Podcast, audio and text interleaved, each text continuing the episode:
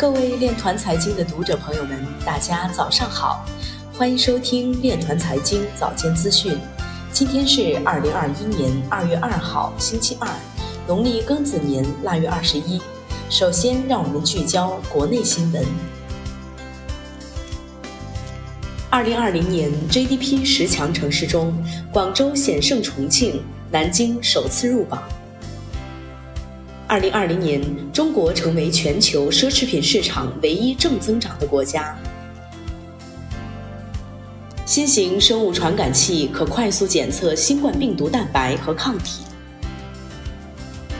Netflix 正在检测睡眠计时器功能，到点自动停止节目播放。接下来，让我们走进区块链领域。日本央行表示，计划于今年春季开始数字货币的实证试验。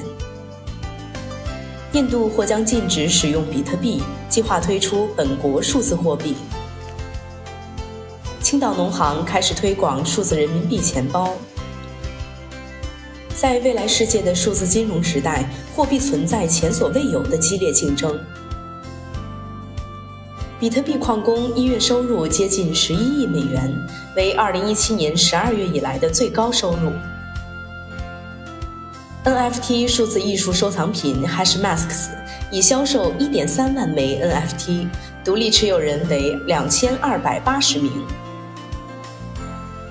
币安智能链又一项目 Multi Financial 跑路，上线一天卷走五千币安币。巴比特 Bestech 平台成为华为鲲鹏展翅伙伴，帮助双方在区块链产品兼容性、稳定性、安全性上再上一层楼，共同加速区块链技术生态的发展。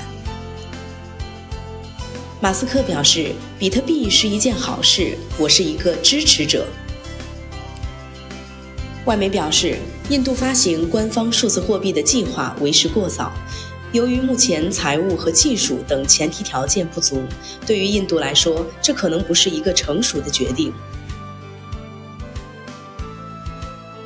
马克·库班在其最新的文章中称看好加密资产。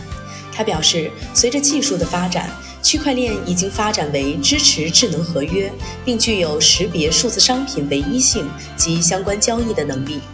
因为通过区块链去中心化的分配、存储和维护，没有任何一方控制交易，而是由矿工竞相确认交易。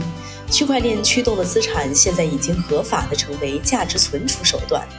他还以 NFT 交易平台举例，表示区块链的透明是一大优势，用户可以轻松的看到每个买家的交易历史，还可以看到他们拥有什么和支付的价格。即使存在一定的门槛，但还是远远低于传统艺术和收藏品领域。这种便利性为极具创造力的新人打开了发现的大门。以上就是今天链团财经早间资讯的全部内容，感谢您的关注与支持，祝您生活愉快，我们明天再见。